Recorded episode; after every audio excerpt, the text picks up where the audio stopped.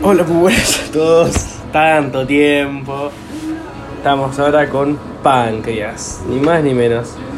Mamadera, qué manera de utilizar el cerebro hoy. Cerebro ya pide basta y son las 3 de la tarde y me levanté tarde, o sea, me levanté a las 8, que es tarde dentro de todo, 8 y pico. Pero bueno, vamos. Páncreas. Eh, arrancamos anatómicamente, es un órgano que tiene una cabeza, un cuello, un cuerpo y una cola. Eh, lo podemos clasificar como retroperitoneal secundario. ¿Por qué? Porque es un órgano que inicialmente estaba anterior al peritoneo parietal posterior, pero después eh, con su, meso, que era el repliegue peritoneo que lo tenía unido a este peritoneo parietal posterior, se adherió adhirió a este peritoneo parietal posterior y quedó formado por una fascia eh, que lo diera este y por eso se dice eh, que es retroperitoneal secundario. Eh, bien. Seguimos con el páncreas, nuestro querido páncreas, que tanto nos, nos ayuda. relaciones.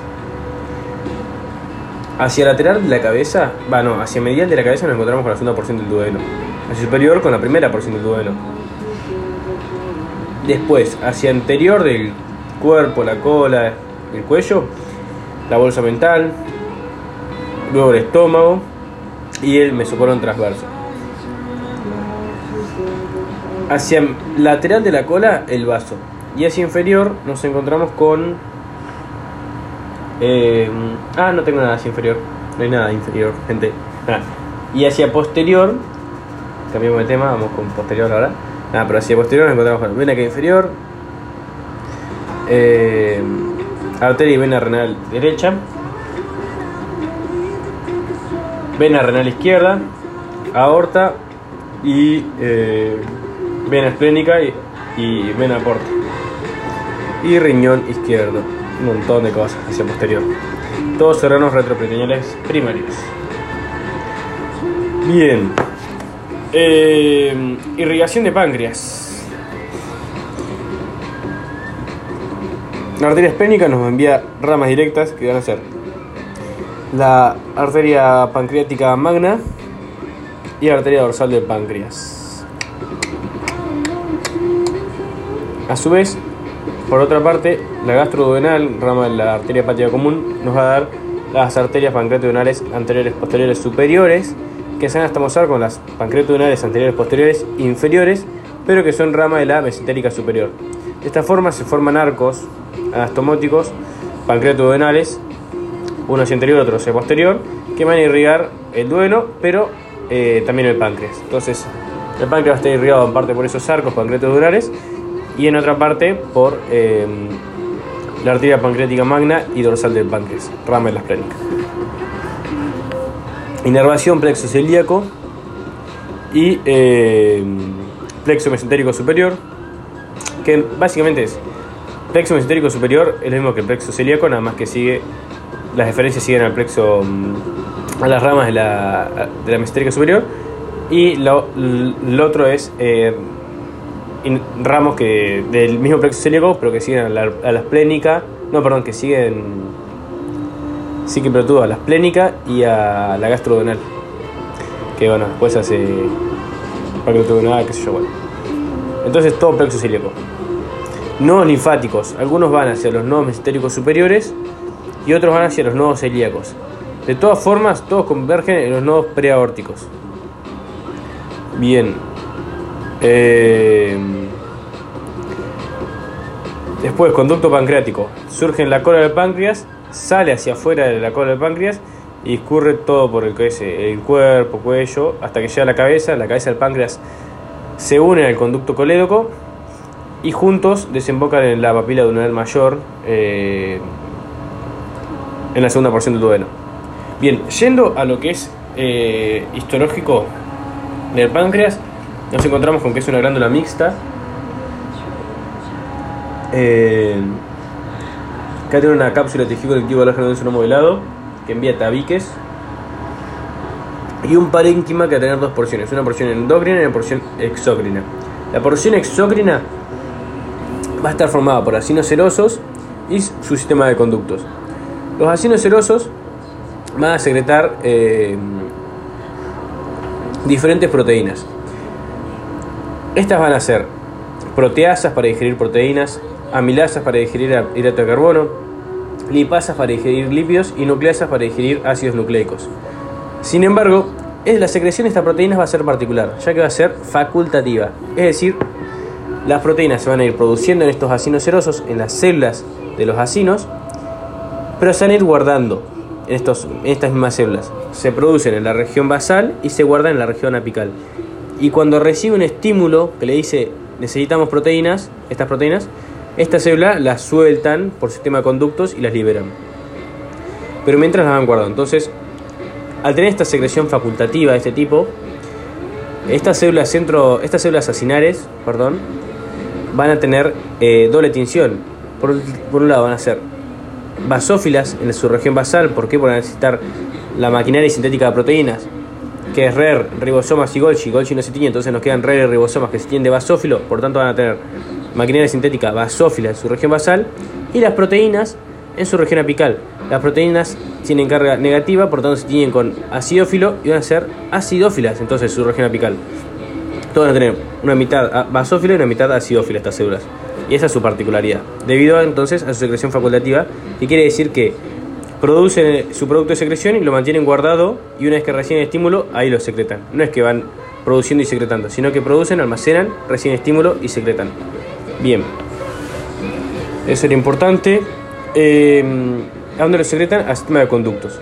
El sistema de conductos inicia con una particularidad. ¿Por qué? Porque no, no inicia en el conducto intercalar como todos los otros conductos, sino que inicia en una célula centroacinar. Esta célula centroacinar además tiene más particulares, y es que secreta agua y bicarbonato.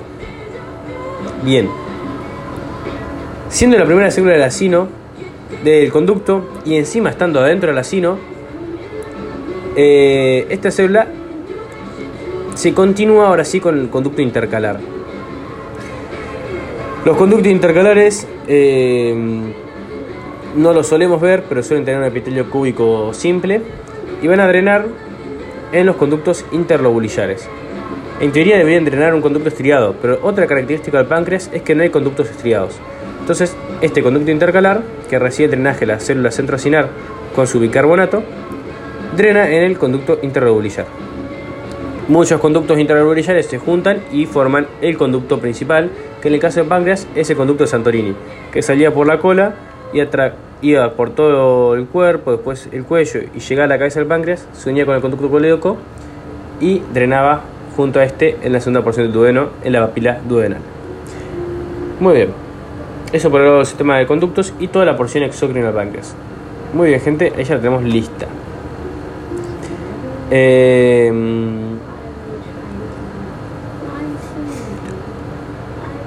Algo para decir entonces, para cerrar la porción exócrina, es que la porción exócrina básicamente es secretar este jugo pancreático.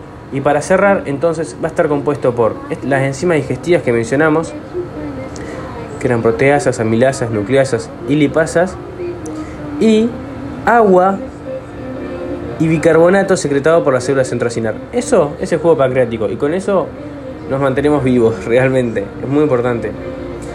Eh, Después, ahora sí, la porción endocrina es mucho más sencilla. Van a ser cúmulos eh, de células epiteliales que no vamos a poder distinguir eh, con una técnica histológica rutina, sino que vamos a necesitar una inmunohistoquímica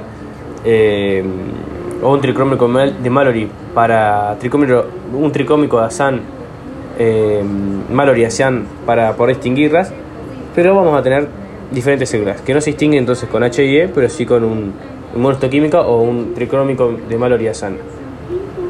¿Qué células son? Células alfa, beta, delta y P. Las alfa secretan glucagón. Glucagón aumenta la glucosa en sangre. Las beta son un 70% de este islote pancreático, islote de Lagerhans, perdón, y secretan insulina. La insulina disminuye la glucosa en sangre, además de aumentar lo que es la protogénesis y demás. Las células delta secretan somatostatina, que inhibe las demás secreciones de las células alfa y beta, así como también inhibe la secreción de las células, por ejemplo, parietales del estómago. Eso es un dato de color. Pero muy interesante para mí.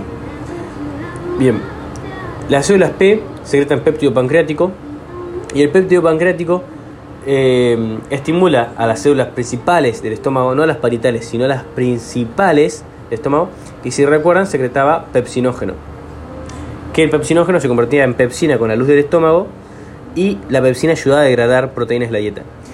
Y un dato de color es que estas células P secretan más péptido pancreático que ayuda a, las células principales a que secreten más pepsina y a degradar más las proteínas de la dieta cuando comemos muchas proteínas en la dieta. Cuando nosotros tenemos una dieta hiperproteica, se, se estimulan más las células eh, P de este páncreas y estas estimulan a las del estómago para que secreten pepsina y degraden de esta forma las proteínas. Eh, además, estas células P no solamente actúan en el estómago, eh, sino que también actúan en, el hígado, haciendo que éste disminuya sus reservas de glucógeno, contribuyen al vaciado gástrico y ah, le dicen al intestino delgado y intestino grueso que disminuya la movilidad intestinal. Un montón de cosas que yo, por ejemplo, no sabía y nada, me re la atención. Eh, también estas células P se activan con una dieta hipoglucémica, como es baja en hidratos de carbono. Porque para poder degradar mejor, entonces ya que tenemos poco hidrato de carbono, vamos a degradar otro macronutriente, ¿cuál? Las proteínas. Entonces de esta forma obtenemos energía, pero las proteínas. Muy interesante, a mí me vuelve totalmente loco.